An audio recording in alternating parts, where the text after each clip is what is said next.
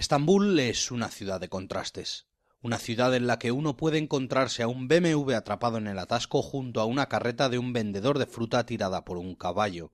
Estos contrastes y estas profesiones ambulantes también siempre han hecho las delicias de los viajeros occidentales. Tras visitar Estambul, escritores como Gerard de Nerval, Pierre Loti o Vicente Blasco Ibáñez describieron con profusión de detalle a derviches errantes, domadores de osos e incluso las cuadrillas de bomberos callejeros que se pegaban entre ellas por llegar antes que sus rivales a apagar el fuego. Claro que muchos de estos oficios errantes han terminado por desvanecerse con la modernización de la ciudad. Yo mismo he visto algunas desaparecer ante mis ojos, la más curiosa de ellas, el rellenador de instancias, un hombre que se colocaba a las puertas de las oficinas de la Administración con una máquina de escribir sobre una caja de cartón y rellenaba documentos oficiales o escribía solicitudes para aquellos que no sabían leer ni escribir o para quienes no disponían de un ordenador en casa. Pero los tiempos cambian y el desarrollo de la burocracia electrónica ha terminado con este oficio.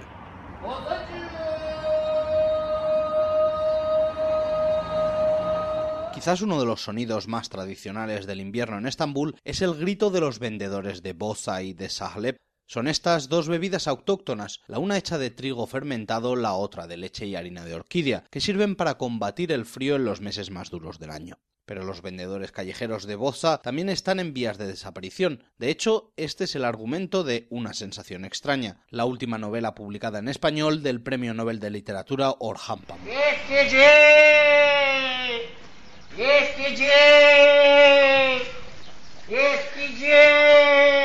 Trabajar en las calles de Estambul es duro, con sus empinadas cuestas, su tráfico infernal y su cambiante meteorología. Lo sabe bien Sami Taskiran, que lleva 40 años empujando su carrito en busca de chatarra y trastos viejos que luego revende.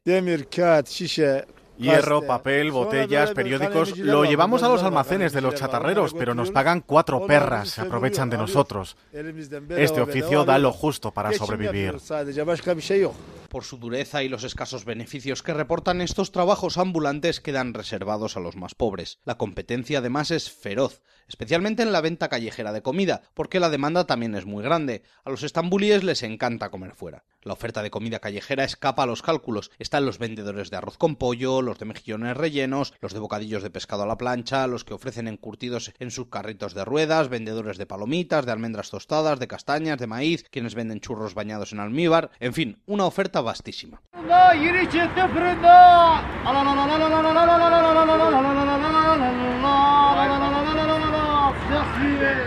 Pero los reyes del mercado son los vendedores de simit. Esta rosca de pan cubierta de sésamo se come a todas horas en Turquía, para desayunar, de camino al trabajo, como tentempié, así que hay multitud de vendedores ambulantes que la ofrecen en cestas que llevan en equilibrio sobre la cabeza.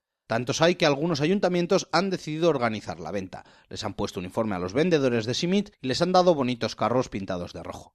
Pero en Estambul nada es lo que parece a primera vista. Fíjense bien, porque si el hombre al que le van a comprar el simit no pone verdadera pasión en el arte de vender como haría todo buen comerciante turco, ay, entonces no es un vendedor de simit, es un policía secreta disfrazado de vendedor ambulante.